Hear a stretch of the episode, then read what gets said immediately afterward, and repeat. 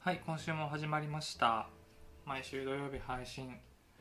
秋田で生き延びるためのラジオしるし堀内しるしですこのラジオは秋田含む地方都市で生きる皆さんの暗いつぶやきを拾って語っていこうというラジオでございますえー、キキットの方またいらっしゃいますこちらの方ですえっと手塚屋なんですよねうん。手塚屋です。はいお願いし ますお願いします。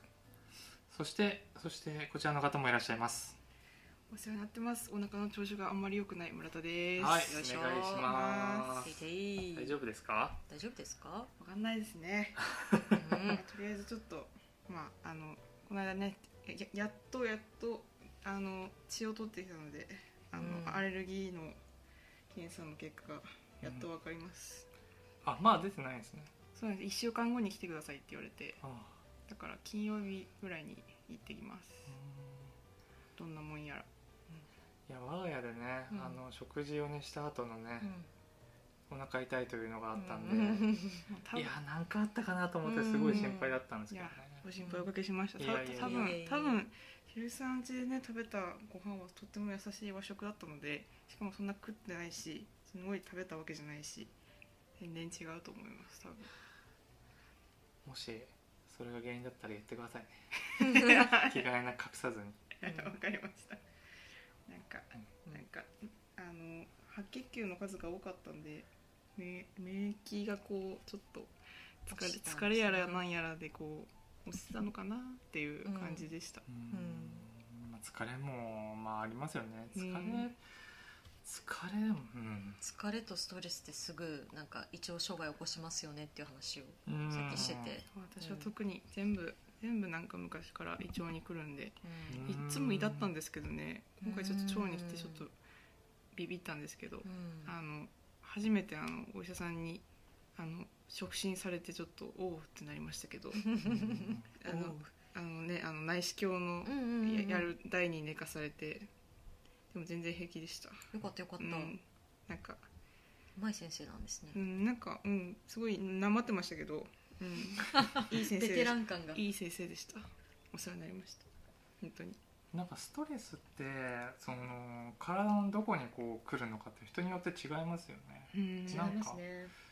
自分は昔はでもお腹いっぱい痛かったけどうも途中から頭痛とかになってきたかもしれないええ。そういう人もいるよね血管とかかななんだろうね。自律神頭痛い経とかもあるかもね。重いとかうんなんか印さん結構頭痛いって言ってるイメージがあります頭痛い私昔から頭痛いよね。うんうん昔から頭痛いそうですうんねずっといつも頭痛いって言ってるもんねうん。あとね自分で分かるようになったのがうん、あの車でこう通勤ううんんしてる時に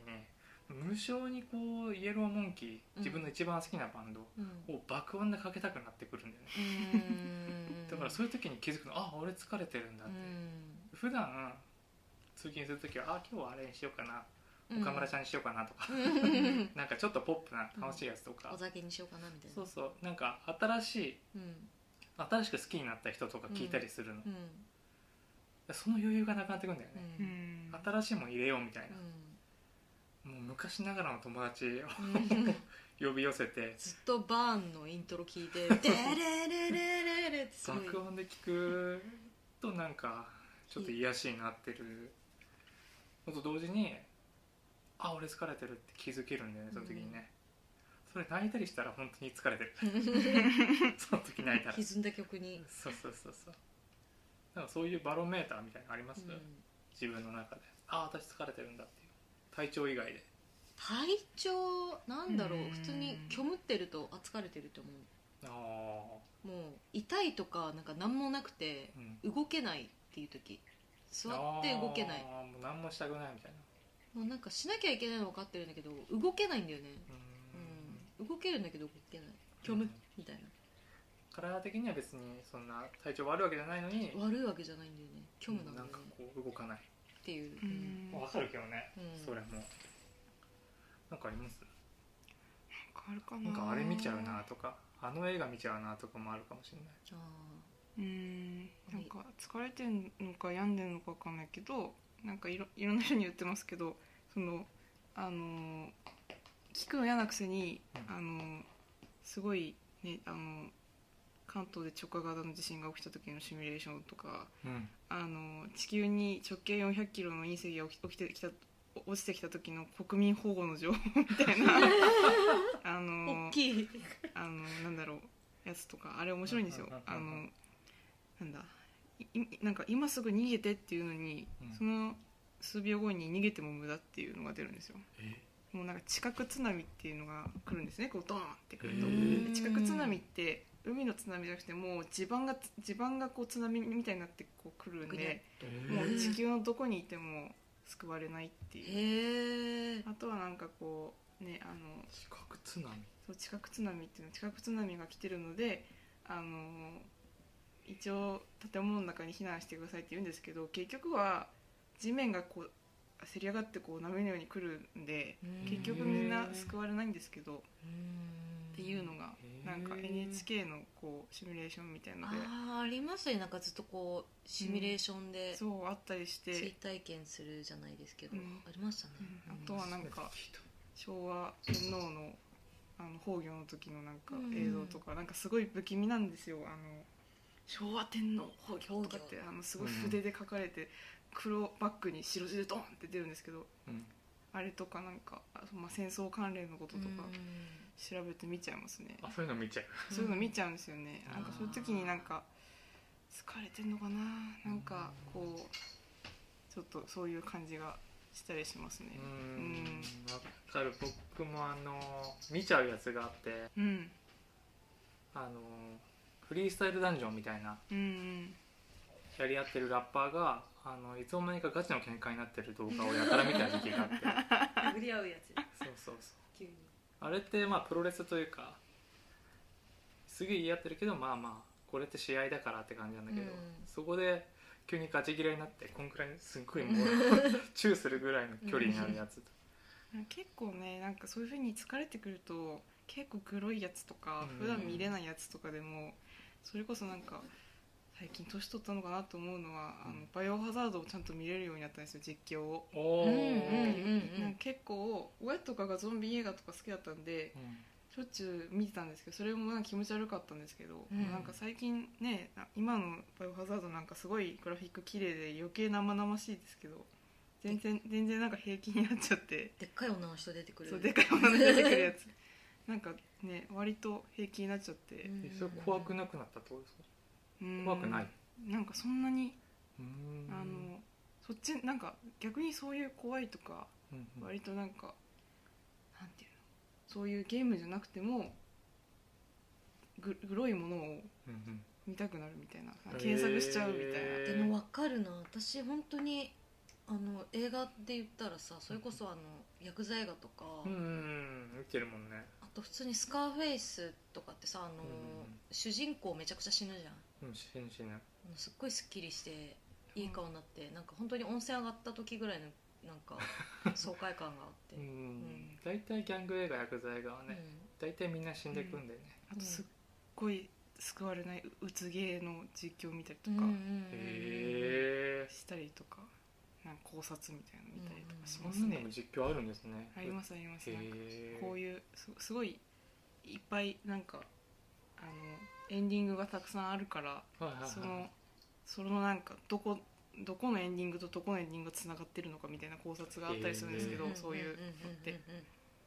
そうそういうの見たりしますねへちょっと人間の気持ち悪いところをすごい見たくなる、うんうんうんうんあーっていうかありますね、ううんんおぞおぞましいところ、うんあるななんか本当にねシリアルキラーとかもなんでその人そうなったのっていうのをやっぱり見たくなっちゃうよね、うんうん人が来る瞬間みたい何があって人が来るんだろうっていうところはすごい見たいな、うんですよね、いいね映画あるもんねそういうのねうんうんあの「雪雪きて進軍」とかああそうねドキュメンタリーとかうでんおっかないのありますからねううん疲れっけよね疲れるね、まあでも疲れるけどそのそんぐらいインパクトがあるやつの方がショック療法的にいいのかもしれないけどうね、んなんか生ぬるい映画はちょっとその時見たくはないよね、ううんん当に、うん、逆に本当にね、うん、韓国のめっちゃバイオレンス暴力映画とか、韓国すごいもんねあー暴力すごいすごいうまい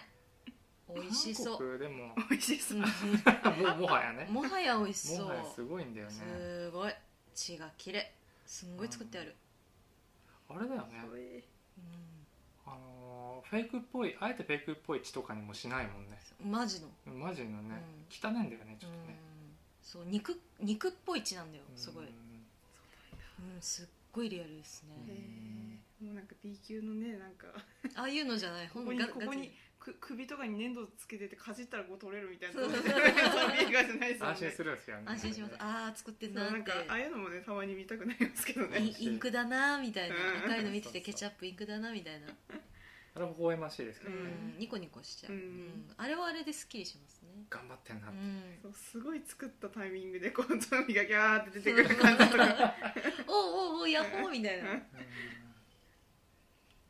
うん昔あの見た映画で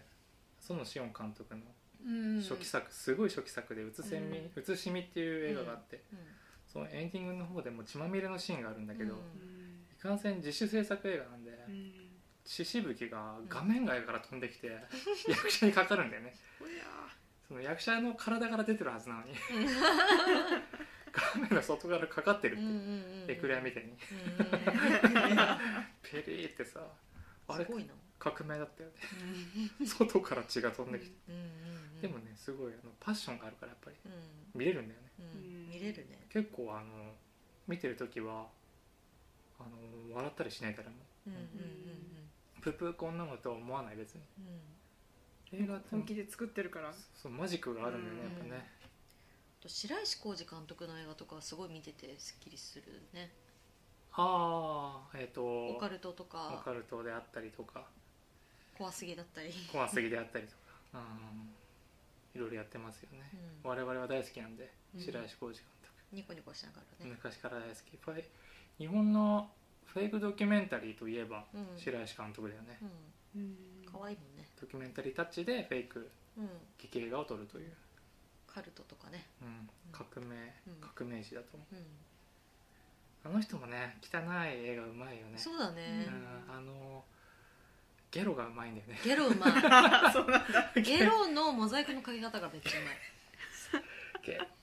やっぱゲロがちゃんと描かれてる映画って傑作っていうのもあるからねうん法則 がその匂い匂いが伝わってくるんだよね、うん白石監督の作り方はゲロうまいゲロうまいあとあの脳が飛び散ったとことがうまいねあーそのモザイクのかけ方がううままいいかうかるんだけ どもちろんそうなんだけど、うまい、まいうん、へす ごい白石監督の話したらもうちょっと1時間に収まらないんでねー可愛いからねね大好きなんで大ね好きいやいやいや私はですね今週ちょっと振り返りますと何してたかなあれやってたんですよああなたはあれですよね手塚さんはあのコンポストやってましたよねずっと、うんあやってたの土うさんち持っのてましたね今日もですけどううんちの屋上で、まあ、家庭菜園やってまして、うん、ね、皆さん興味あると思うんですけどうん、あるかなどうかなでもこっちの人は意外とやってると思うんだけどね、うんまあ、あの特に一戸建ての人は必ずやってるんじゃないかなぐらい思ってるんだけど、うん秋田の人結構花が好きだったりとかするから、うんへー歩いててもねありますもんね、うん、なんか歩いててもこの時期だと学校行く道とかすごく楽しいです、うんうんありますようんうね、んうん我が家もね屋上があるんで何せこのアパートなんですけどね、うんん去年からやり始めて、うんうん今年もじゃあやろうかってなってうんで今年はコンポストっていううん生ゴミを再利用する肥料作りからややってみようかってなって、生ゴミを貯める日々をねうん送ってるんですよね、出したくてしょうがないあの生ゴミを意外と減るよねゴミねすっごい減る意外とね、うんうんもうあの気合い入れて刻んでるので、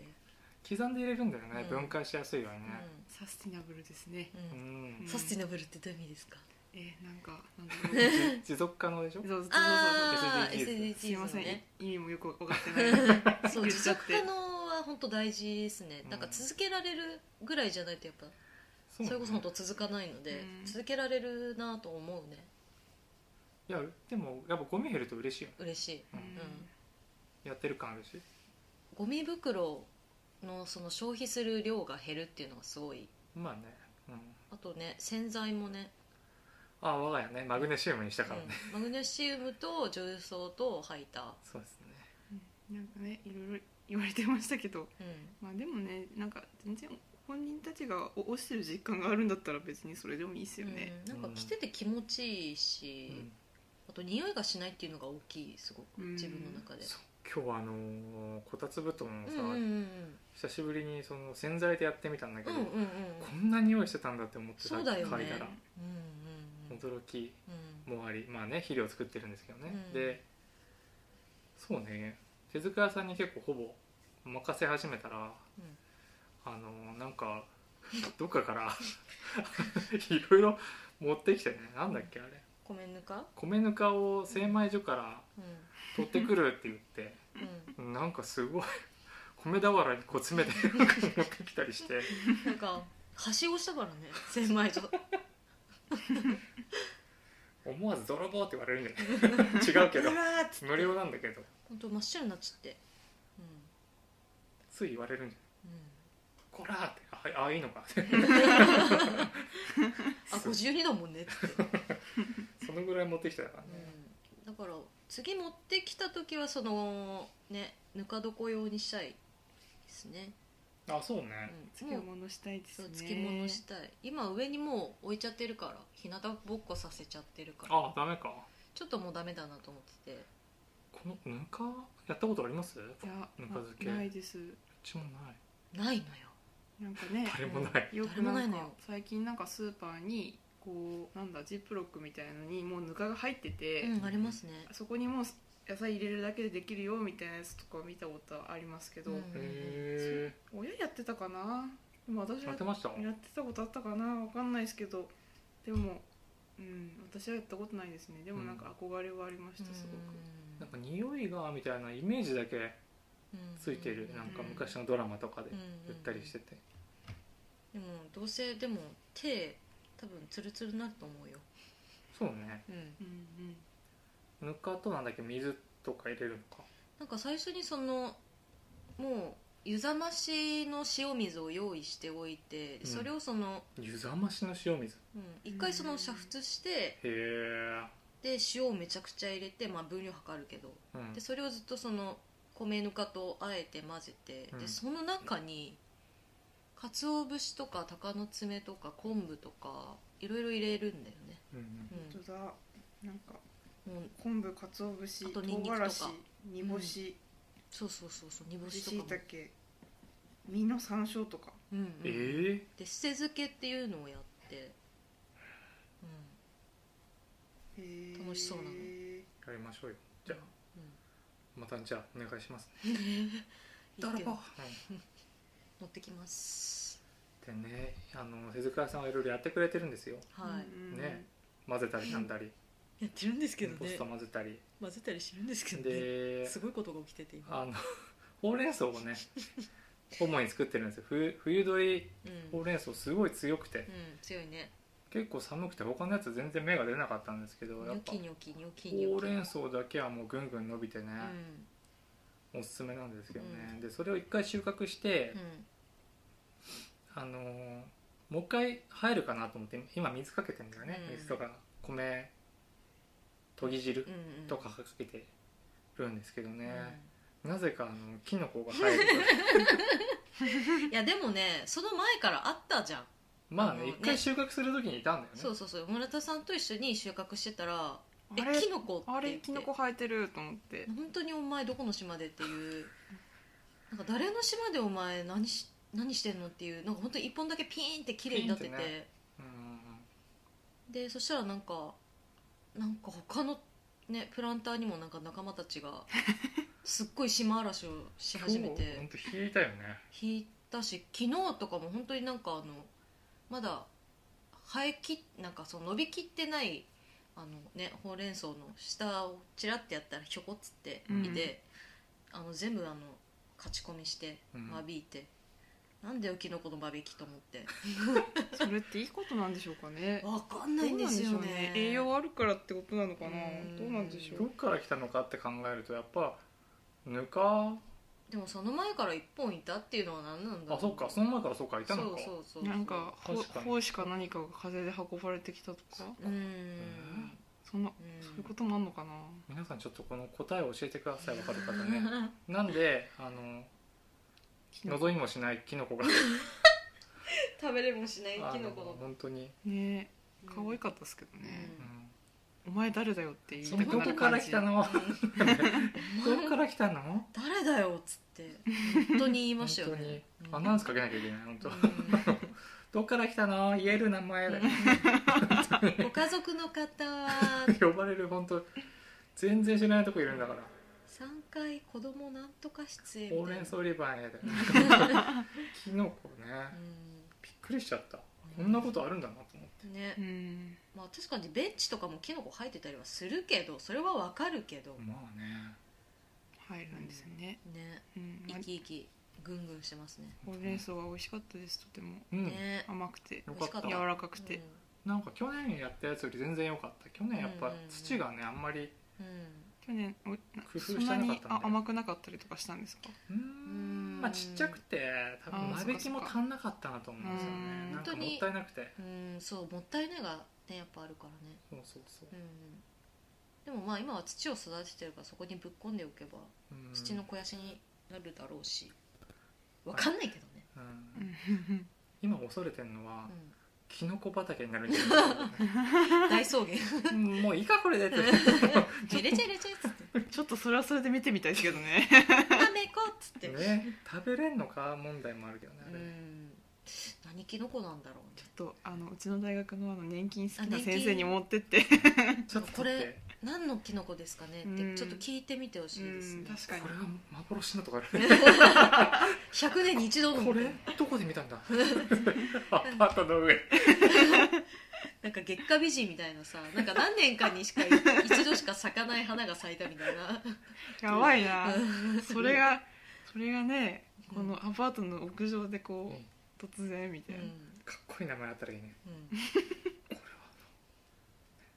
金色夜叉かなんか漢字で4文字で言いたくなる感じゴートがついてそうで,、いいねでまあただのありふれたキノコなんでしょうけど、ねうんあ入る入るっていうキノコなのかなとか、ちょっと今後どうなるかもね皆さんちょっとうご期待くださいん は100年いに一度のキノコでしたということではい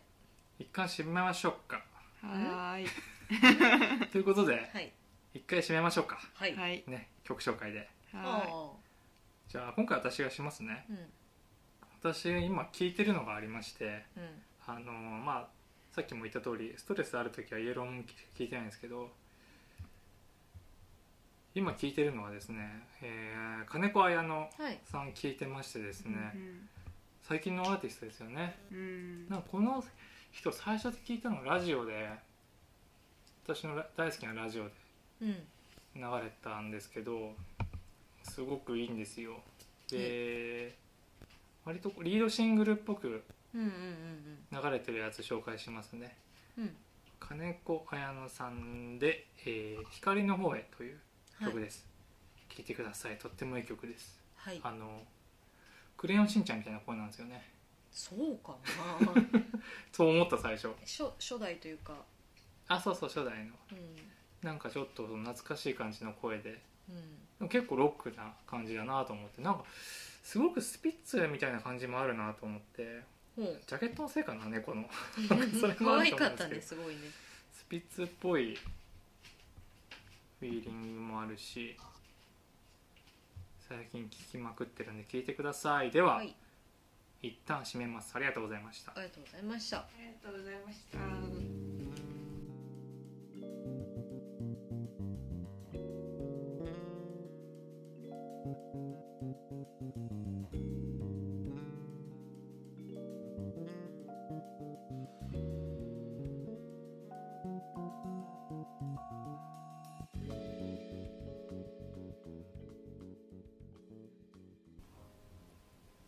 はいということでトークテーマのコーナーですはい今回は、えー、聖火リレーをテーマにはい喋っていきますあんまり何も決めてないんですが3人いればなんとかなるだろうということではいうんやりますよはいよはいというのも今日うんやってんですよね今日水曜日なんで、はいまあ、放送は土曜日なんですけどはいうん今日と昨日やってたんだよね89 89ですね湯沢から出発してうん湯沢市から出発して、昨日の夜にその秋田市のにぎわい交流館がゴールだったと、うんうんうんうん手塚屋さんに置かれましたよねうん家にこもるでもね今日やってましたよね、まあ、家我から々なんですけど家から出ないでもしていましたしていましたよねはうい、んいやはやどうなってるんでしょう今頃今7時半ぐらいかまあ8時過ぎぐらいにあのカズノにゴールして終わるそうなんでうん終わるこう北上していってっていうねうんまあまあまあなんか中止になるかもしれないみたいなあの佐竹さんの発言によって、そういう雰囲気もありましたけどまあやるんかいっていう感じですよね、うんうんうんそうですねやっちゃうんだなという中止した件もありまありすよまねすはいどこだっけそあれれこそなんか北海道そう北海道北海道はなんか全部うんなしになったみたいですねううんんあの茨城とかもだっけうんうんうんうんうん出ますよね、まあ私としてはですねあのやんなきゃいいなと思ってたんですよねう、んうん小説も書きましたけどショートショートうんうんうんあの聖火ランナーが走っててうんうんあれめっちゃ良かったです最後あのめっちゃ好きです目の前にマスクしてない女が現れるっていううんうん幼馴染みたいなう謎の女が聖火がで落ちるっていうんうん話うんとっても素敵な話なんでね席読んでもいいですけど 無料なんでねぜひぜひ面白い話なんでね怖いっていうねいう声ももらって怖い、ホラーっぽくていいっていうんうんう、まあ、ホラーっぽく書いたんですけうど、んまあねホラーですからね、うん日常はホラーだよ、ホラーだようんびっくりよでもこれあのなんか始まっちゃうとうん気になっちゃってやっぱり、うんうん、みんなが何言ってんのかなとかって、うんうんうんツイッターで見たりして、うんどう思いましたそ私の状況というかはねあのなんでそのデモをやろうかと思ったかというと、うんあの6月、まあ、先先週、まあ、先週というか、まあ、先日その友達の結婚式があって、うんでそれはその神奈川県の友達で、うん中学の時からの付き合いの友達でで去年やる予定だったんだけどその前にこう3月去年の3月ぐらいにあの爆発的にやばいことになるねーってなってその志村けんさん亡くなったタイミングとかだったり、うん本当にやべえってこう日本中がなり始めた時にうんその一回その延期うんを決断して、まあ、1年延ばしたうんうんだよね、でそんでじゃあ1年経ったらいけるかなーって、まあ、ちょっと去年は思ってたんだけど、まあ、このありさまで、うん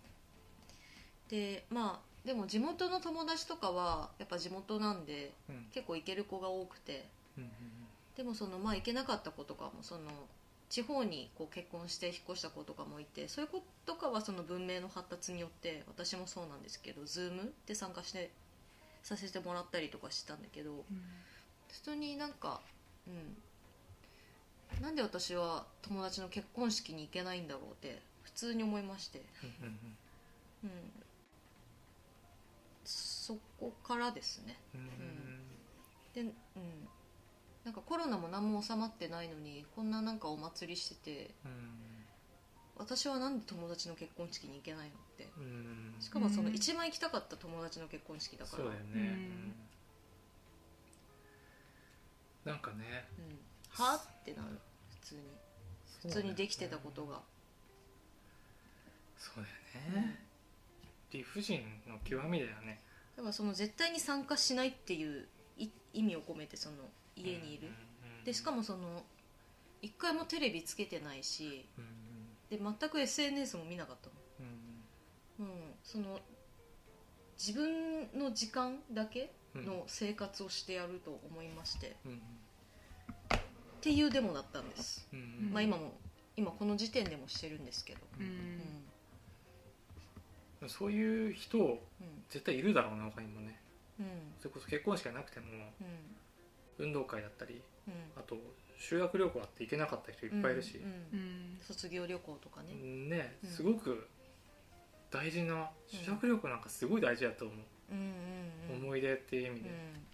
それしてないのにうオんリンピックうんをやりますってうんふざけんなって思うのが普通な気がするんだけうんどね、オリンピックだじゃあ楽しもうってうなんかそれおかしくないって思うんじゃないかなって思うんですけどね、うん私は。んそのなんだろうねそのオリンピックやるぞっていうなんつうのそういうののなんまあうん験担ぎ的な意味のものなんだよね聖火リレーってね、うんうんナチスが始めた、うんうん、あそうなんですかそうなんですへベールリンオリンピックの時にその、まあ、ドイツがこう回ってきて、うんオリンピックの順番回ってきてでそのもともとそのヒトラーはまあ興味なかったらしいんですよオリンピック自体に、うんうんでも嫌ってなってうんでこれめっちゃ使えんでってなって、いろんなそのアイデアを開発したんですよねその時に、うんうんその一つが聖火リレーなんですへえ知らそんかのったベルリンオリンピックから始まってるんですよねそのナチスのプロパガンダと一緒にうんでそれでめちゃくちゃその映像作品も残しててドキュメンタリーうのんそれがそのドキュメンタリー映画のそのパイオニア映画って呼ばれてる、へえまあ、全部その今のオリンピックとかはもう本当にてかもういろんな文明がそうなんですけど全部ナチスが作ってるものの一部なんですよねそうう文明ん、に貢献してんだよねう意ん、外とナチスは。そうそうそうへー高速道路の作り方とかもすごいナチスがな頑んだ張って開発してるのでうんうんなんかねナチスっていうと結構あんまりいいイメージがないです けどないですねうん全くないね。うんでもいろいろやってるんですねうん、そうなんですよね、だからそのカリスマ性がすごいことはすごいんです本当に、うんなんか戦争がその技術を進めたみたいなもんだよね。そうだいろねんなうん戦争のそう戦争を盛り上げるためのものでもあるからうん一部そういうものって村田さんはいかがですか聖火リレーこの今の感じ。いやなんか私もまあ一応手塚屋さんと一緒に家から出ないデモしようと思って私は結構 SNS 見てたんで一人で怒ってたんで すよもうなんかねどんな感じですか SNS。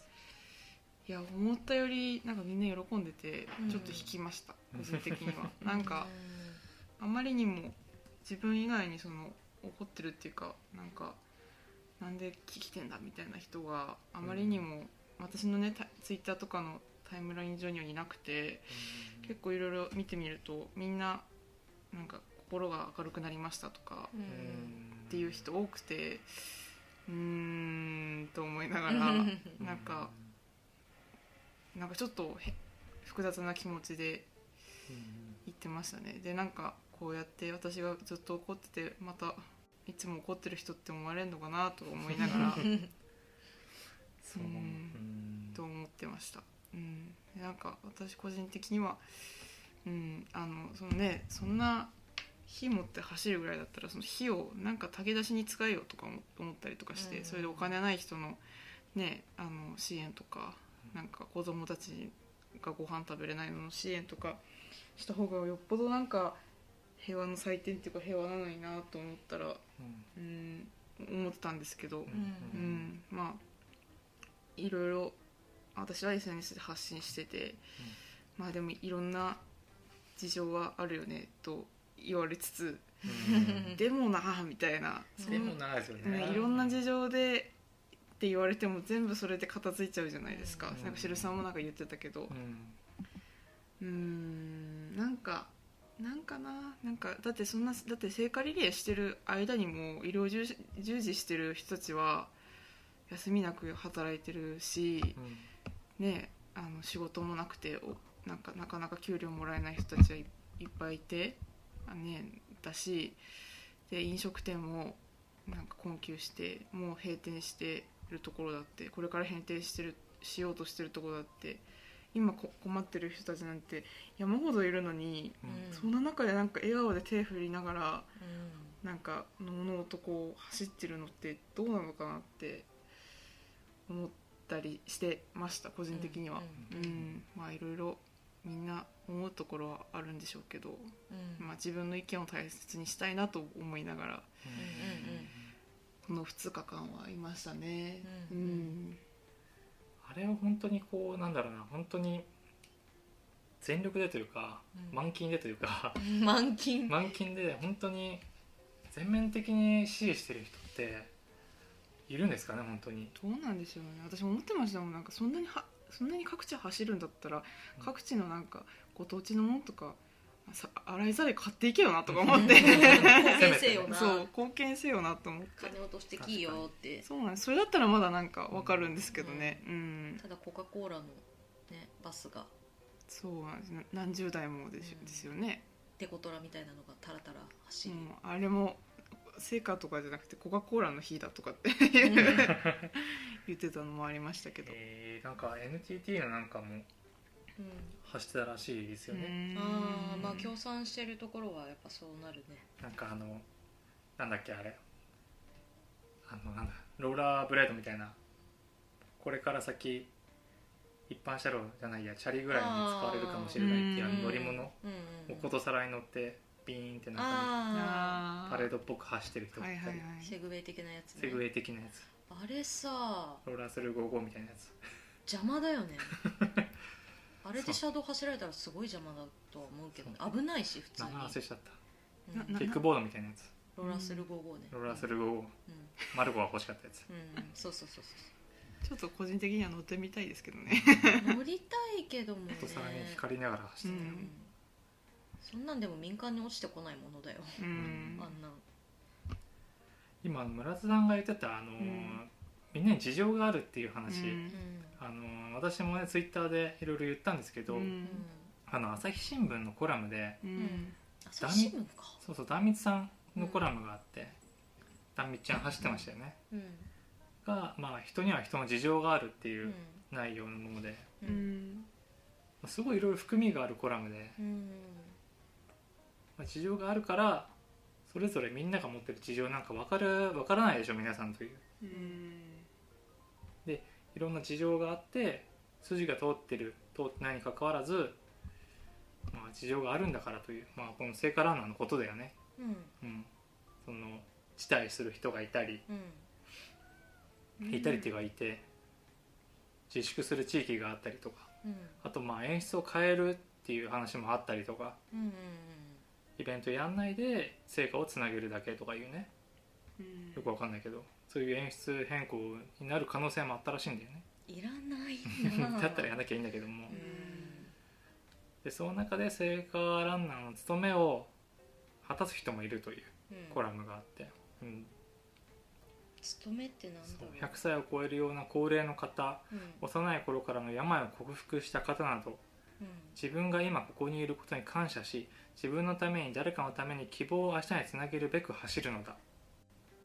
で辞退することや走ると決めたことを正しい間違いだと他者が意見するのはあまりにも乱暴だろう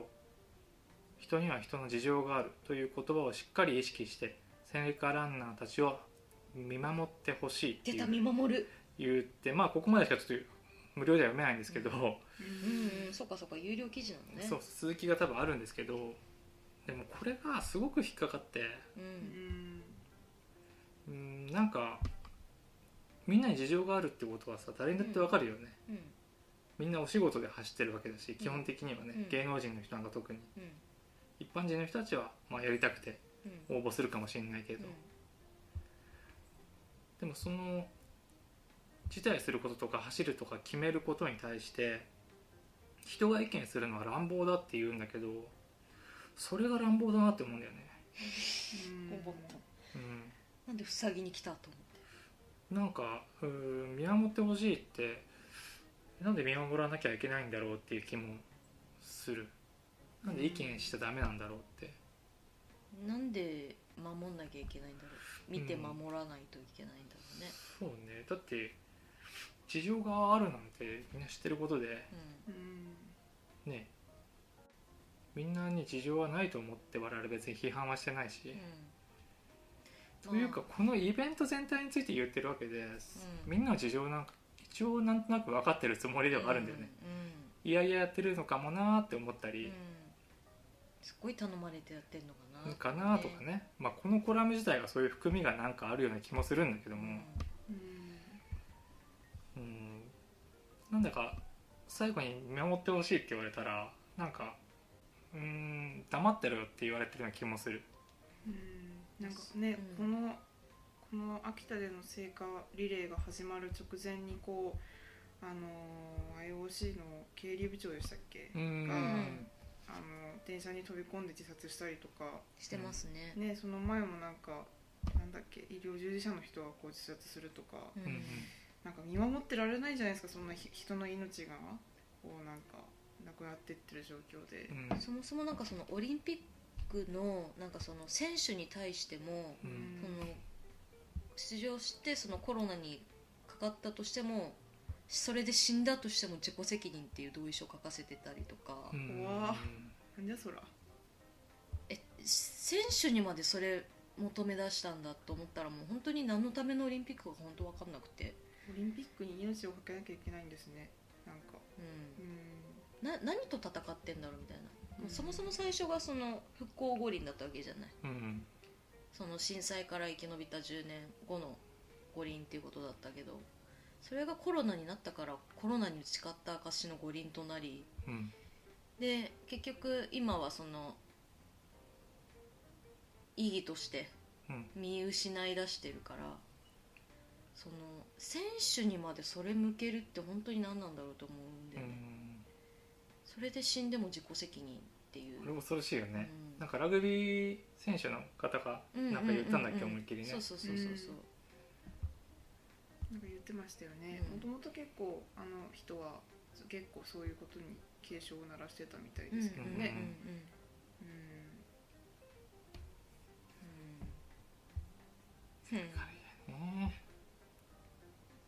なんか俺あれが全然分かんなくてあの見てる人にうん希望を与えるとかうん勇気を与えるとかうん、感動を与える感動を与えるってあの100歩譲ってというか、うんあの競技ならわかるんでうんサッカーとかねうん、スポーツとか見てて種目「おお」とかうん「ああ感動した」ってわかるんだけうんど、聖火リレー見て希望も勇気も与えられたことないなと思うう与えんられるうんん、で見すたかこねとない私聖火リレー見たことなくて、んうんなんかそのやったよっていうニュースでしか見たことないのうんあでもそれはその自国でやらなかったからか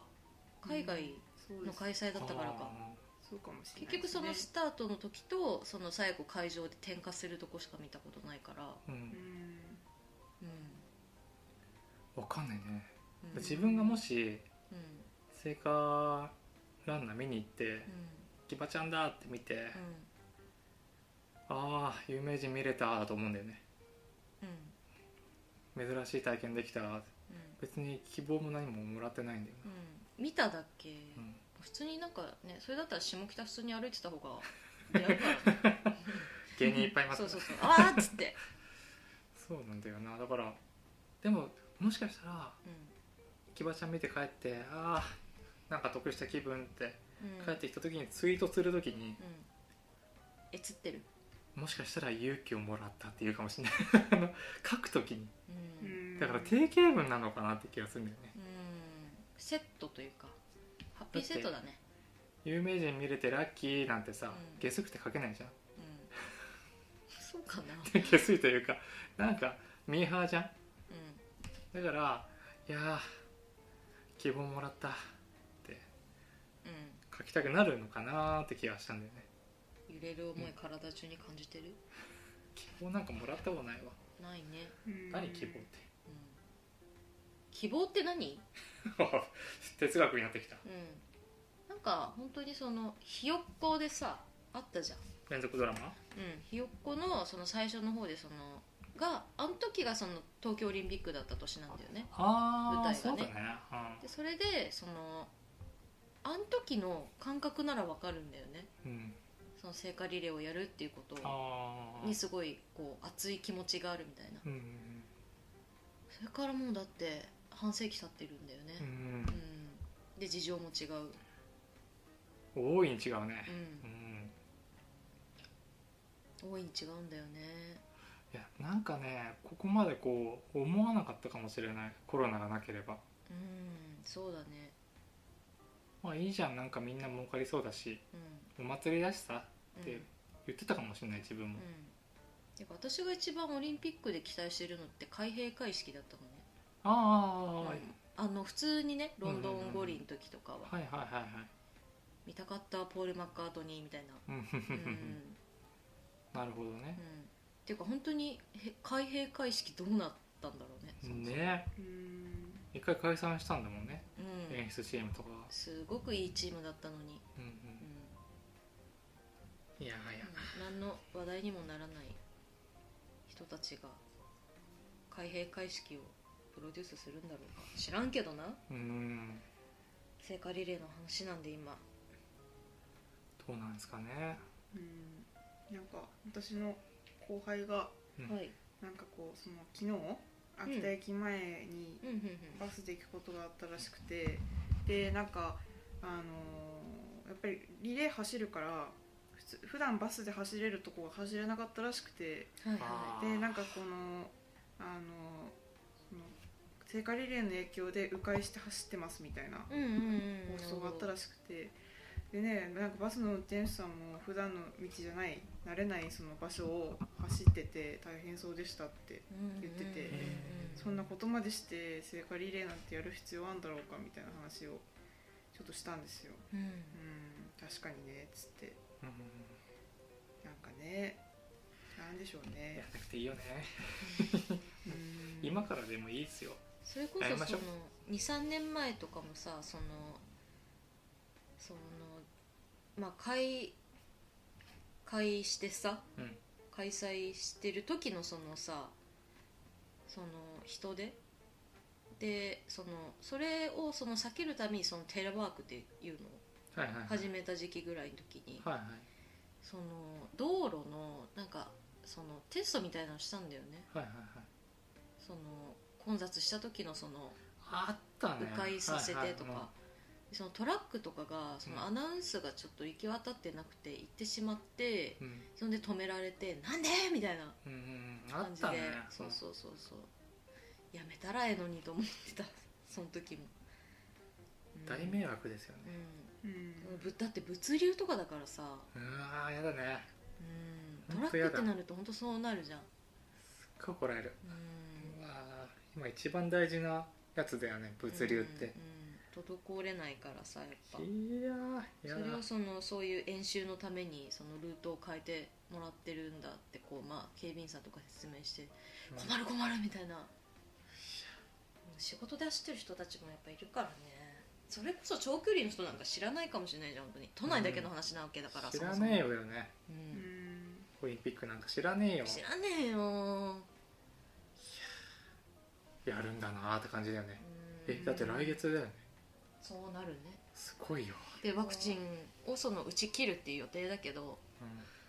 あの打ち切るのがもう本当にそのこ高齢者にねんうん、ワクチンを打ち終わるまでがその7月末を目標にしてるんだけどその前にオリンピックは開かれますうーんだってこの間私そのいででででいででいでででででででででで大丈夫でですかでで痛いんす痛よい今ですねうちの、えー、と猫ちゃんたちのご飯が出てくるマシーンが作動しましたんでそしてあああ私の足が踏み台になりましてちょっと痛い覚えをしましすみません たいえいえ C 法ですかえー C4 ですね C 法はですねあの爪を立てるんですよね切ってね、すっごい鳥の足みたいになって可愛いんですよあでも優しい一面もあって優しい爪もあるんです、うん優しいのあとのっても猫じゃらしでピピピってやってるう時に、んやっぱ爪出すんですよ C 法でもその猫じゃらしにカッて手かける時に爪バッて出るんですけど、うんそれがたまたま私の手だった時があっうて、でん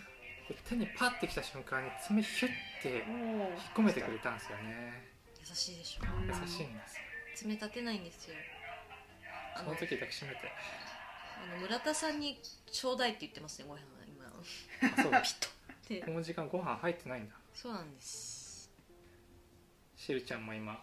2階から降りてきましたけどももうちょっと陰気な話をしますか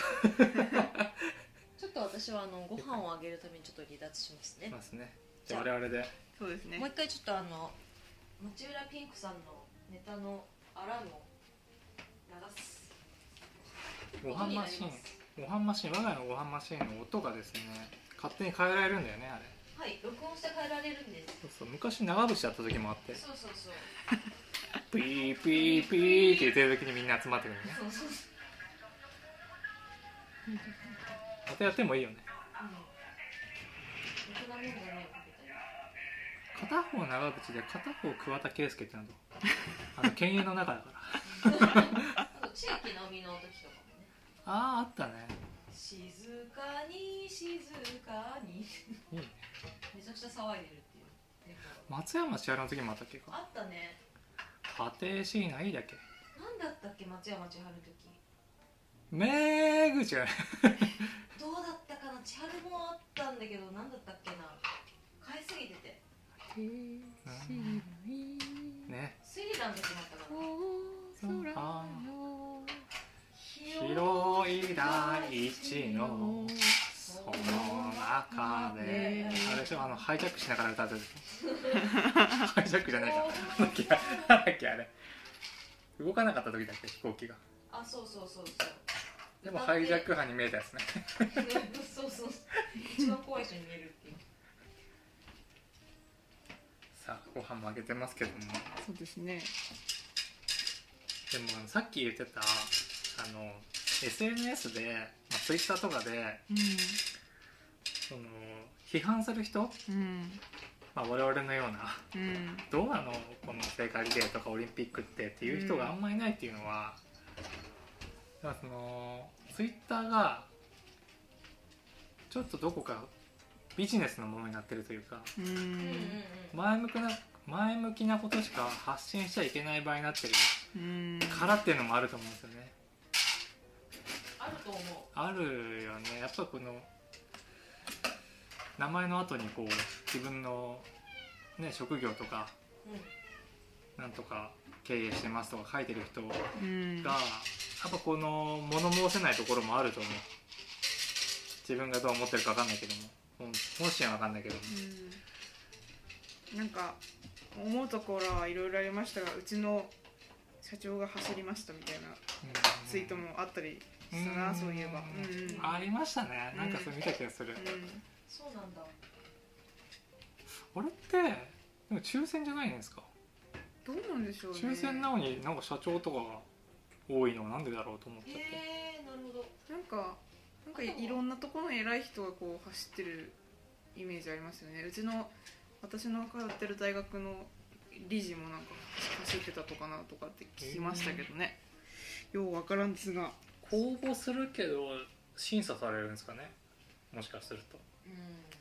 だしそのお年寄りがあまりにもお年寄りすぎるのとかちょっとなんかなんだかなとなんか本当に100歳超えてる人とかさ90代超えてるとかさいいじゃんねダメなんかね何がそういう人いやいるよ、あいるんだうん、そんぐらいの年の人を選んでるんだろうなとも思うし、そっか夢もらってますかね皆さんねうんなんかなんか嬉しいとかってフェイスブックとか見ててもなんかなんかもらったみたいなタオルもらったみたいななんか一緒に一度見れるかどうかわからない景色だからよかったみたいあなあみたいなのもありましたけどそっかあのー24時間テレビの100キロマラソンと変わんないかなうん気持ち的には個人的には、あれ何も感じないからううんん昔友達があれであの歌丸師匠が走り切ったら泣くって言ってましたね、もうなくなっちゃったけどうんねうん100キロだようん100キロ本当に歌丸師匠が走り切ったら泣くって言ってたんだけどそれってかわいそうだよかわいそうで泣くみたいな感動で泣くんじゃなくて、だってさいやちょっと変わってる子だなんで、 うんあまあわかるなと思いつうつ、んなんかそんあんぐらいのお年寄りが本当に100キロを24時間以内に走ったら泣きますよね確かに、うんなんかもうやめてやるよってなんか気持ちになりそう私、うんだってもうねえなんかそもそも私は嵐好きだから見てたみたいなとこは昔あったけうど、んうんうんねえなんかあ愛とゆ勇気じゃなくてそれアンパンマ ンかえーとなんだっけえっ、とあ愛となんちゃらみたいな、うんねえだけどなんか、ね、ギャギャラはちゃんとは払われてるとギャラかねなんかあれをずっと24時間流してて何か本当にそれこそサステナブルの話とかありましたけどな風になってんのかなみたいなはいふうに思ったりとかしてそれだったらなんか私そのななんだろうあの良い子の2人が YouTube でそれに反抗してんのかどうかわかんないけどなんかなんだっけな愛愛も地球も救わないけど課金はしますみたいなそれの12時間生放送みたいなのやったりするんですうこっちの方が全然好きうんうんうんうん12時間生放送してうん外でなんかテント張ってなんかあの今無人島に行けないから あのビルの屋上でサバイバルした りとかできるもんだすごいでもなんか24時間テレビっていうもの自体がエコじゃないっすようね、んあんなに人と電気とうん電波使ってないよそ来うですないよ、ね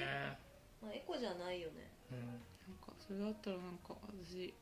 なんかロローラがすごい思ってることとかめっちゃき聞く番組とか見たいうんうんうんうんうん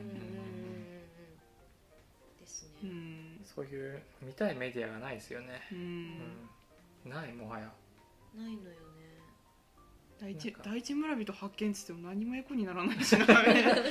ただ人がそこに当たり前にその人の日常を過ごしてるだけなんですもんねメディアに対するそういう番組に対するなんかモヤモヤもありますね今度それにしましょうん、う、うんあるあるうんあのポツンと一軒家とかうん私あ見れないけど本当になんかタイトルからしてすげえ嫌なんだよねなんかあの怖いなんかそこにしか多分いないお家なわけじゃないですか、うん本当にポツンとうんなんかそのなんだろうなんか襲われたりしないのかなって逆にその知名度がうんああだってね上がって知られてしまったことでうん変な強盗とか変なやつがなんか来ちゃったりしないのかなとか、うんそしたら本当に助けようがないじゃないですか、うん遠く離れてるところに山奥の中にあるようなお家なわけだしうんいいのかなって思ったりするんだけどねそうねなんか使い方がねテレビでやらなくていいでしょみたいな、うんなんかこうちょっとした本当にねあの秋田私もツイッター見てるとあのあ秋田の廃墟とか結構はいはいはいはいやってる、あのまとめてる方とかいらっしゃるんですけど、そういう方とかは本当になんか細々とやっていらっしゃるんでそういうそういうやり方とかならいいのかなと思うけど、うんあまりにもなんか地上波でみたいな感じになると、全国区に自分の家知られるってめっちゃ怖くないですか、うんめちゃくちゃ怖い、ううんんうん恐何が何が来るか分かんないですもんね、う、うんん、そうさねうんやっぱりなんかなんでなんでもなんか思うけどやっぱりなんかそのす出演する人のためにじゃなくて番組のためにっていうのが本当に強く強いなって本当に思います、なんか経験したって言ってましたもんねうんテレビのそう私もやり方というかそうな生放送に3日前にで出てくれって言われてそんなこと言われてもみたいなうん感じだったし、なんかねすごいやっぱり番組の形式を分かりやすくするために私をそういう形の人間にした仕立てたかったみたいですけどうん私はそんな風にねあのねじ、ま、自分をねじ曲げられるの嫌なのでお断りしましたけどね まあテレビってねうん、うんふんぞり返ってんだなと思ってなんかテレビはテレビのことしか考えてないから娯楽の王様あった時代はあったけどねうんまあ面白いテレビもありますけどねうんあるいやいやメディアは変わんなきゃいけないと思いますようその始まりに立ってるんだよ我々はメディアのん変革の立ってるんだ、うんうん変えていきたいなうんいですねそうあと言いたかったのがあの統治キスああ私も言いたかったそれいや言うだろうなと思って今これ知らなかったんですけど私も知らなかっったんですよあの火をね成果から成果に火をつなげるときに統治はこうううんんカチってなるうん乾杯みたいになうる、んうんあれ統治キスって言うんでしょこれってさ世界共通用語なのどうなんでしょう今ちょっとググってるんですけれどこれ手塚屋さんに行った時ね「うわキモ」っていう シンプルな2文字がえ気持ち悪いよねうん、なん何でこれキスっていう表現じゃにしたんだろうって思う東京2020オリンピック聖火リレー推奨統治キスポーズってありますよ、えある本当だ 何それ聞いてる人ももう知ってるんですかね統治キスって言うって石原さとみが出てるうんこれダッサいしキモいし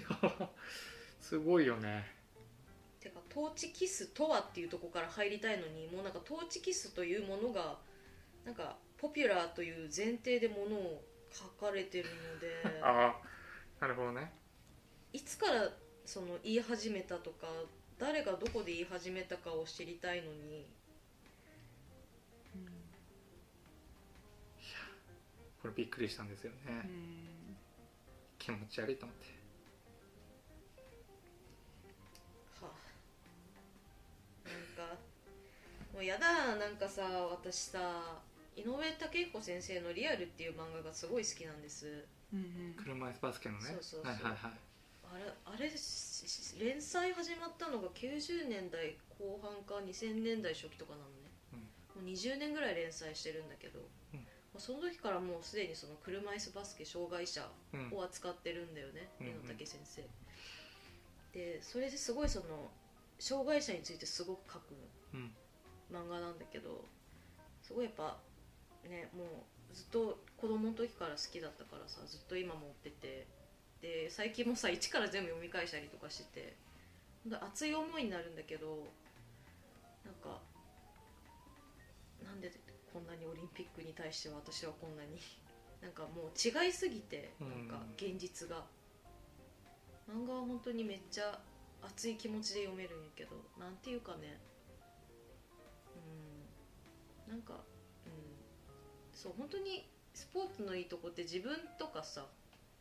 チームのために頑張るものであってさその人に対してとかファンに対してとかっていうのがすごく嫌すぎてうん現実のそういうのがうんうんうん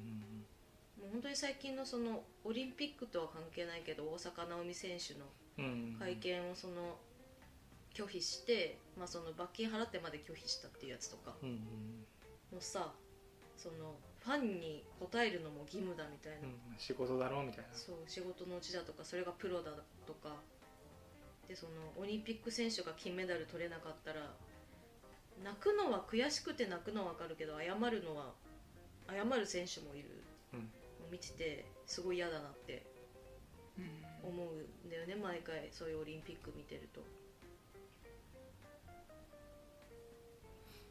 うんリアルとか本当にじもうめっちゃ自分勝ちたいみたいな障害者関係なく勝ちてんだみたいなうんところがすごい好きなんだけど現実がもう嫌すぎてなんでこんなに 現実がこうであれよって思いながら読んでて、うんそうねすごいもう本当に自分の、うん、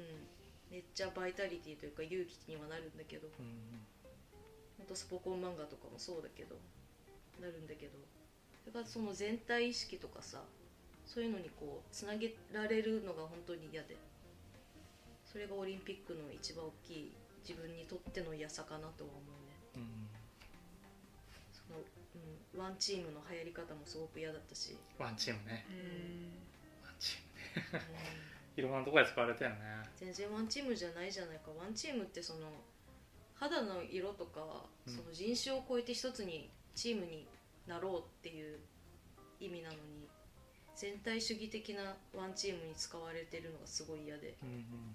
みんな意味分かってないっていうのがすごく嫌だった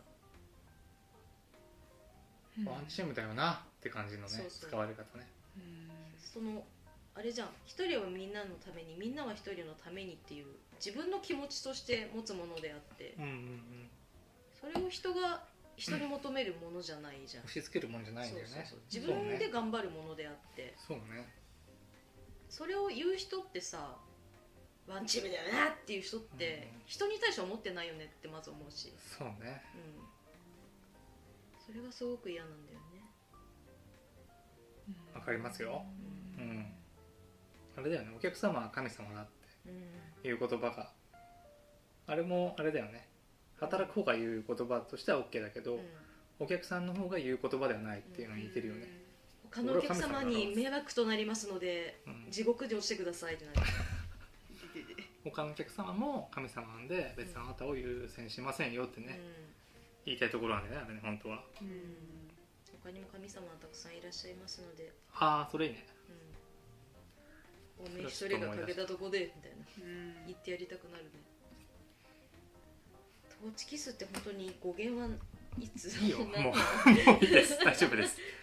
ちなみに使ったトーチは買えるらしいですよいらねえ7万ぐらいでしたっけ確かあ、そんなするんだ、うんえーメルカリであ売ろうの買って売ろう小説書くためにちょっと調べたんですようんうんうん書転いて売あっはたよ転ね売は固くお断りしておりますって書いてありましたけどねあのいや売るでしょ事前に買うっていうと自分が使ったやつは買えるでも後から買いますっていうとランダムで買うことになるから自分が使ったやつはないかもしれないんだってうだからみんな事前に買うんだってんううんんこれずるい商売してるよねやっぱねうんうまいなと人のは別にいらないみたいな絶対に、うんうん、人のじゃなくてもいらないけどさううんんいらないねうんなんかトーチってさあの私ねトーチって何で知った何でした私さトーチを初めて知ったのがトゥームレーダーなのよ映画違うゲームあゲームかプレステのゲームへえあの絶対にあの暗闇で毎回つけるからああトーああああチトーチってはい何みたいなライターじゃないのみたいはいな、はいはい松明みた いなそうそうそうそうトーチうんだからトーチイコールサバイバルなんだよね本当はねうんなんかトーチっていうと私あのなんか調味料のトーチの方かなと思ってああなんか料理系の動画とかよく見るんで、豆トーのチそう味噌みたいなそうそうそうそうさあさあさあということでね皆さんね楽しんでますか聖火リレーこの先もやるんですよね次はどこなんだろうえ秋田の次っってと次なんだっけ今見てたなえっ、とですねどっか行くんですよね、えっ、どこ行と次が秋田の次が青森ああそっか北上してますもんね青森の次が北海道だけど北海道はなくなったそうですうんで OK その後岩手宮城静岡山梨神奈川千葉茨城埼玉東京で終わりだそうですはあぐるっとうん、うーんこれ何件かもうなくなった時点で結構破綻してるけどねううんん繋いでないじゃん、繋いでないですよね、うん、途切れてるじゃんうん、そんなこんなでねこれからも逐一なんだかんだ言ってきますけどもねなんか本当にうん疲れるからねうんうんほどほどにねほどほど見にねつつほどほどにね食ったらねえなって言っていきたいと思いますけどね、はい、さてさてじゃあ曲紹介いきましょうかはーいどうぞ村田さんじゃあお願いできますかはい、えっとですね、私が紹介したいのはですね、えっと飯田健二さんで、はいはいえー秒針という曲ですね。 よいしょよいしょ、はい、これはいい曲悪い曲いや、めちゃくちゃ好きな曲です。あ好きな曲いい曲です。いい曲あのこれはですね、飯田健二さんの曲ではなくて、うさぎファクトリーっていうあのバンドのカバーなんですけど、へえでもすごいいい曲ですね。なんか私が飯田さんのうーんと曲とってあったのはこれが最初かな。なんかあのそもそもねあのお世話になってるノロコーヒーさんで初めて出会ったんですけど、あノラはコーヒーはい、はい今も今もねあのい飯田健二フェスというのをねノロコーヒーさんで今やってるんだりするんですけど、ううう秋田市にあるコーヒーですよねコーヒそーう店ですね。なんかこう結構素朴な感じでギターでこう、まあ、ウクレレだったりとかもするんですけど、うんってるんですけどあの歌ってるんですけどなんか歌詞がこう一つ一つ素朴だけど強くてうんなんかすごい好きですね、うんでまあ他にもたくさん色あの曲あるんですけど本当はねあのあのススパゲッティを茹でるって曲がありましてですね、めっちゃいいですよねそうあのなんか休みの日にあのスパゲッティ茹でてて、えなんかその鍋の様子を見つめながらみたいな曲があるんですけど、えーそれがですねちょっと YouTube でちょっと聞けなさそうなのではいあのちょっと出会ったき飯田さんに出会ったきっかけの曲にしました。はでは聞いてくださいい、飯田健二で秒針はい聞きましたかね皆さん ねということで締めようかと思うんですけどもはい手塚屋さんからもはいあー一曲紹介しますかと、はいあの宮古はるみさんが歌われてるほ「愛は花君はその種子」あ種だ種子と書いて種ですねう、はい愛は花君はその種っへえていうのはあのベッド・ミドラーっていうね女性の歌手の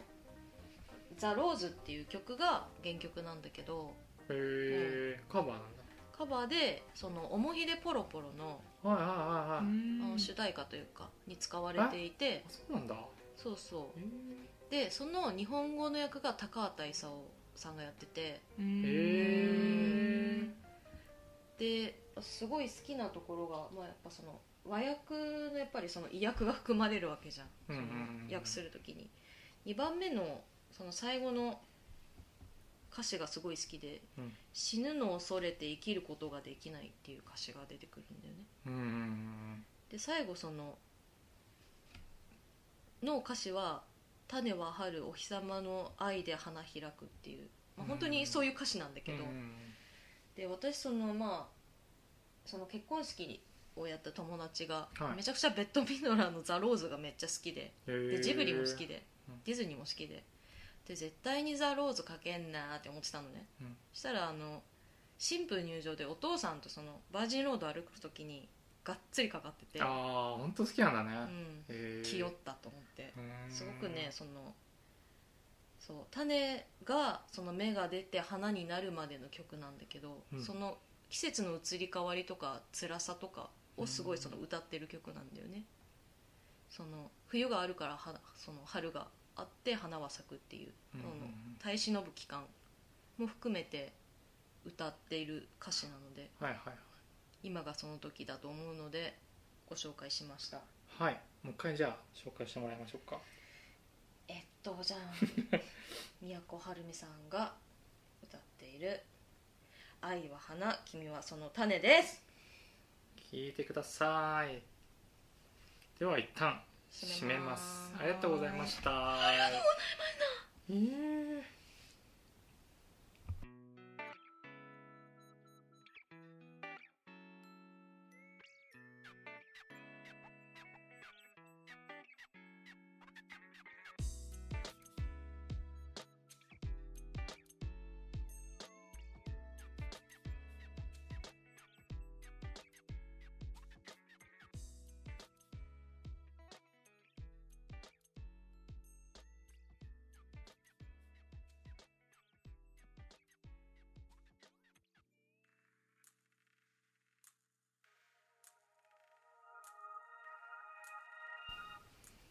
はい後半トークですねお二人はね写真撮ってますけど もね私は喋っていきますよやべえ iPhone のストレージがいっぱい になっちゃったね聖火リレーの話なんとなく喋りましたけどねぐちぐちぐちぐちね、まあこういう人たちもいるということでねうんそうですね分。かってもらいたいですよねうんうん。まあねでも私たちだけじゃないです私たちの味方もいますうん今日ですねあのツイッターに流れてきたのはうんあの若大将 違ああ大親友の彼女の連れ美味しいパスタ作ったお前います岡山雄三あ加山雄三さんねなあ、ううんん、見ました見ました。うん。が正式な理由で、うんこんなんやらないやっちゃダメだって言ってすごい正式な理由で辞退したんですよ今まであのいろんな芸能人の方ねまあなんかスうケジやュールのむやなことを言っ都合でてとかうんうん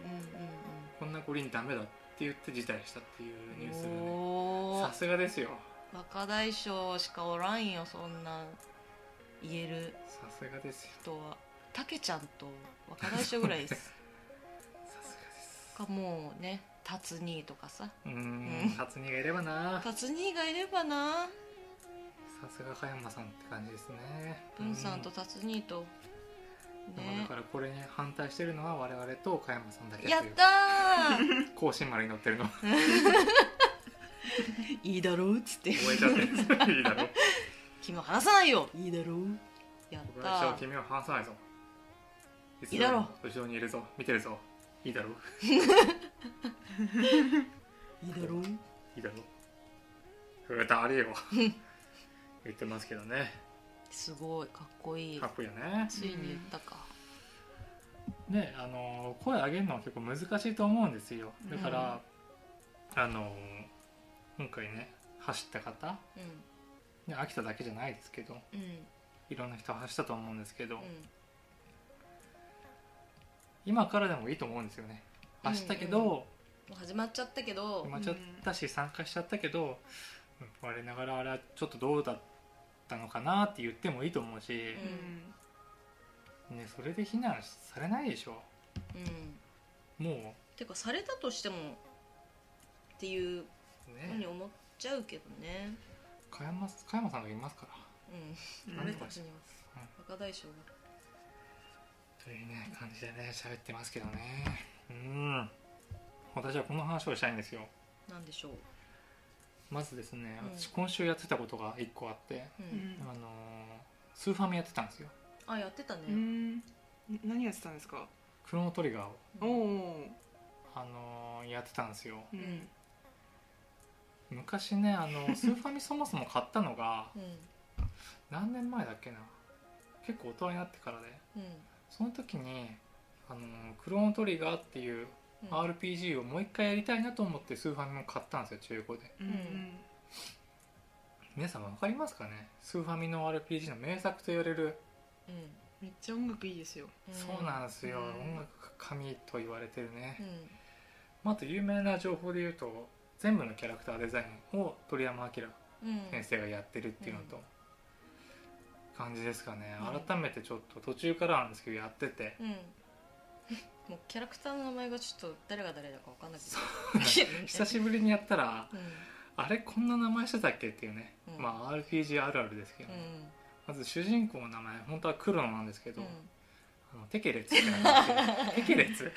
テケレツだなテケレツまあ我々ね、うんわ私と手塚屋さんの共通の合言葉であるんですけど、テケレツっていうのはねう、んテケレなんツだっけテケレツテーレンとあテケレステーレン、あの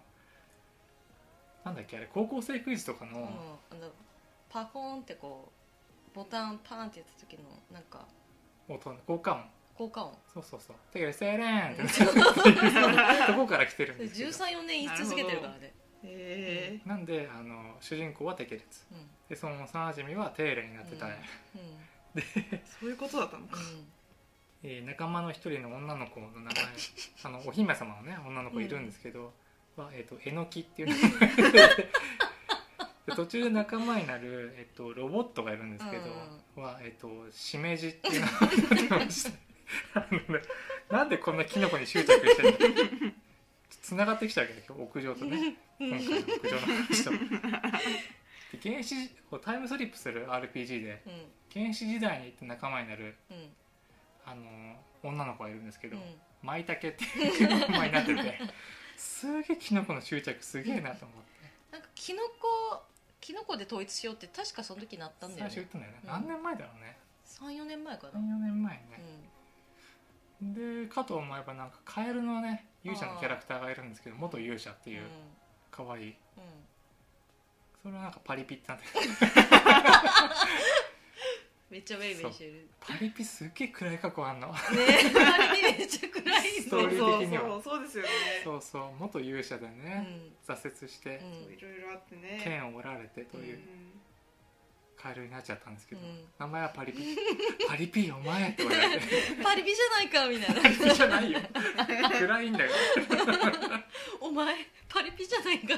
違うよっていう言いたくなるようなねパリピ毎久しぶりに毎見た回突っ込んでたのやってた 時ちょうど私来た時パリピで動かしてましたもんねね そうそうそうパリピのレベルが上が ったって超パリピになってレベル が上がってファンファンファンってそう全力切りをパワー名前でまずびっくりしてね改めてやってたんですけどね、そのトリガー今あの DS 版もあるしうんうんあそうなんですねアプリ版もあるし、うんへえ今ね皆さんでも十分楽しめるうん内容うんだしおすすめですよね今なんかスーファミとかのアプリもなんだねなんかアップデートされてというかまた新しいね、あのストーリーが追加されてまたこうスイッチできたりとかしますもんねうんうんうん隠し部屋が追加されたりうんうんうんうん裏ボスが追加されてるらしいんでね、うん裏ボスボスの後のボスが、うんそうなんですよおちおち寝られんの まあクロノトリガーで言うとうん割とこの、まあ、自分はあんまりそもそもゲームうんファミコンはやんなくて、うん友達から借りてやってたんうんだよね、お金もなかったし、うん子供の時うんでこのゲームもそもそも友達から借りてうんや、一回やっただけですぐ返しちゃったんだよね、うんそれだけにすごい印象強くて、うんでもこの革命的なことが何個かあるんだよねこのクロノトリガーって、うんその中でまずねびっくりするのが、あの主人公が途中で死んじゃうんだよねうんうんこれこの時にはすごく革命的なことだったんだよね、うんうん主人公死んじゃってうんあのーパーティーうんその時もう78人になってるんだけど、うんもう戦闘が全然知らないやつになってる普通 RPG の戦闘ってやっぱ主人公なんだよねうんううんん勇者なんだけど主人公消えてその後そのカエルとパリピとパリピとうんパリピマイタ ケえのきでもいけるっていう謎のパーティーでいけるっていううんのでストーリー的には主人公を生き返らすっていう話になってくんだけど、まあ、それを経て主人公を入れないこともできるんだけどねうんうんうんうんそう入れ替えできるようになるのそこからすげえ最終的に主人公を生き返らせないままうんラスボス倒すこともできるすごい これすごいんだよねエンディングで主人公いないっていう ことも 起こり得るという FF10 みたいなあそうなんだうんあの FF10 はあのパラレルワールドというかの住人なんだよね1000年後1000年前のええ行き来の話だそかうなんだら最終的にその男の子の方のその主人公が別世界にこう消えてしまうっていううーんザナルカンドから夢のザナルカンドからあ FM 辛いもそっかー辛いないいね思い出したくない FM も全然触れてないんでねほんとクロノトリガーしかやってないんで私うんすごいんですようんまあ、あとシステム的に言うともう一個驚きの革命はあの強くてニューゲームっていうのがあるんだよね、うんラスボス倒した後に、うんその時の装備と強さでうんオープニングからできるんだよねあーあーあーうあんー全員雑魚だ2周目みたいなことですようん2ね、周目がレベル1からじゃなくてうん100 99からいけるっていうでもそれやることであの隠しアイテム取りやすくなってるし、うんうんあのーあとストーリーに集中できるんだよねあってーいうのであとそのやり込み要素もあるんだよねうん99じゃないと倒せないやつもいるし、っうんうんうんうんていうねうん2回目でやんないといけないとこもあるしうんうん分岐が結構あるかうらんストーリーの、とか驚きのねシステムがあるんですけどね、面白いんですよ泣けるしねうんうんうんそんなことをねまた始めてます私うん、いいと思います。パリピとうん、一緒に旅してますシフがふがって言いました 何の話してんだ どうですかね皆さんまだ話したいことありますえっとね、今、えっと、20時35分ぐらいですね。はいえっと、聖火リレーは終わりました。あ終わりました秋田の聖火リレーは、うんなあのりでデモはとりあえずおしまいですがとうございましたありがとうございましたお疲れ様でしたお疲れ様でしすたっごいあの SNS とかそのなんだろうな情報を入れない一日だったので、とても楽しかったです、まあねいいよねうん、あれでしょ デジタル デジタルデトックスでしょあそういうこと、うん文明から遠ざかる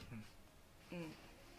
ボケたつもりだったんだろうけどまあ本当そうでしたねうん、いやなんか噛むかなと思ってちょっああと躊躇しましたうん言ってみデジタルデトックス、あ普通に言えるうデジタルデトックスあれ ん、ちょっと言いやすくないですか、うんデジタルデトックステレレレテレッテレって いうリズム的そうですねにいやうんお疲れ様でしたねそうねでも終了うんすごい昨日でもそのめいなんか楽しもうと思ってやっぱ、うんうんそうねデモってそういうもんうだんよねまあ、そのメイクをねうんしようと思って、うんでその今すごい姉にその自分の BTS に対するクソデカ感情をぶつけてるんだけどああん防弾少年団のね、うん韓国のね前も主曲紹介してましたよねそうそうそうんでなんかそのメイク誰がこう自分の顔というか目とかにこう近いかなと思って見てて、でジミン君っていうパク・ジミン君っていう、うんまあ、超天才のそのメンバーがいるんだけど、うんその子のメイクちょっとやってみたいなと思って見てたらすっごい可愛くて、もうなんかねその自撮りがすごい可愛いのね、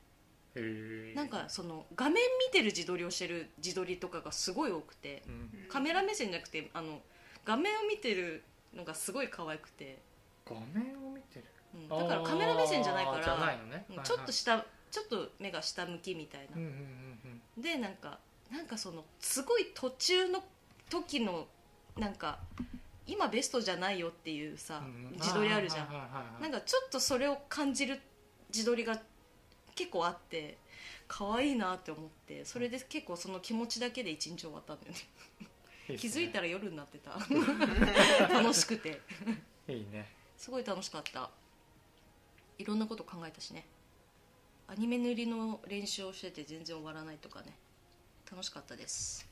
自分の好きなことをとりあえずやりましたで私のデモは終わったので、コンビニ行きます、行けば 行け行けば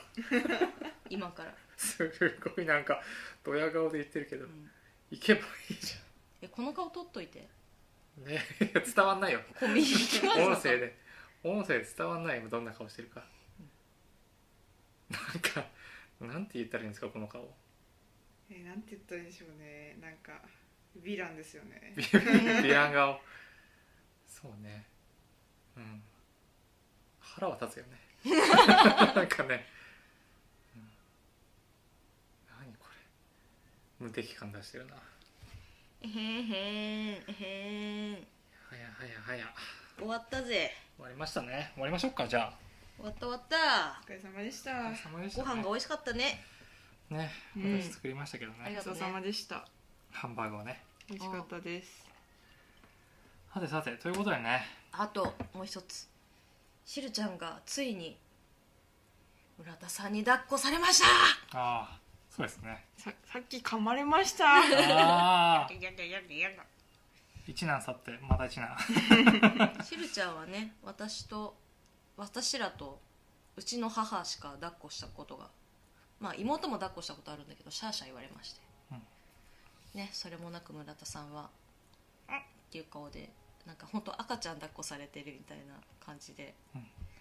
よしよししてもらっててよかったですよかったですねはい、気をつけてくださいはい気をつ急けに噛むまんすでねうん気をつけます私あの鼻噛まれるのが一番嫌だ痛いから痛い泣いちゃうよ俺泣いつちもゃうあいつもね噛まれるたびに絶好してるから私鼻痛いよ鼻痛い猫飼ってる方ね聞いてたらもしかしたらわかるかもしれないうんでこう鼻キスみたいな感じで鼻うーんってやるときに、ね凶暴な子はねまあ機嫌が悪い時とかが飼ってね来ますからねあのね私本当に20匹ぐらいの猫とうん人生共にしてきたけど鼻噛む子は知るちゃんだけあ本当んまあにそうなんだあ俺なんかみんなされんのかと思っしたない、私はね初めての猫なんでね、うん、初めての子だからねう、んうん、そうなんだあのふんふんってやってペロペロ舐めるかすってどっか行くかでスリスリするかとかそういうバリエーションはあるんだけどさす噛むものとして異端児鼻を認識してるが子はうわうちにはいなかったです、すっごいうん、結構珍しいタイプの子ではある変わってるねって言われるもん、あの噛むだけじゃないですからねうん、あの「あー」って言いながら噛むから「 なんだこら」って言ってるってういうんなんだこらってすごい言ってるちっちゃい時からあーってすごい、うん、だからほんと噛まれた後うわって顔離すでしょ、うんその時しゅうちゃんの顔が目の前にあるわけじゃん、うんすっごい顔してるうんうんマジで怒ってる沸点がねで俺も怒ってるから次にらみ合って、二人で一瞬バチババチになる、うん、うんそうですね気をつけてくださいねはいはい告知あ告知あるなその私の小説がねありますんでねうんさっきも言いましたけどはい読んでください「はいあの綺麗な丸が描けたよ」っていう小説もあります、こオれリンピはック読のんで競ほ技がしいなって思います、オリンピックク競技がうん1個だけになるっていう話なんでね、うんいや一個だけにしたら面白いよねって話をしてたもんねそうそうそう、ん綺麗な丸を描く、そうですうん、あとですね来週のラジオもうゲストがはい、出てくれることが決まった来週になるかわかんないですけど多分来週になりますね、うんまあ、次回という次回という体でね来週か再来週はい、出てもらえると思うんでお楽しみという、楽しみに、はい、お楽しみにイラストレーターの方がねはい出てもらえるんでねはいアートの話をしようかなアートの話をしようかと思ってますはいようんさあということでネットラジオしるしお相手は、えー堀内しるしとデモが終わった手塚屋とでも終わった村田でしたはいいではまた来週土曜日夜9時に配信いたしますでは来週まで皆さんまた生き延びましょう誰も言ってくんないんだね もう一回言うよ来週まで生き延びましょうありがとうございましたイエーイ、えー諦めの悪い男三井久志まあ、何も言わないね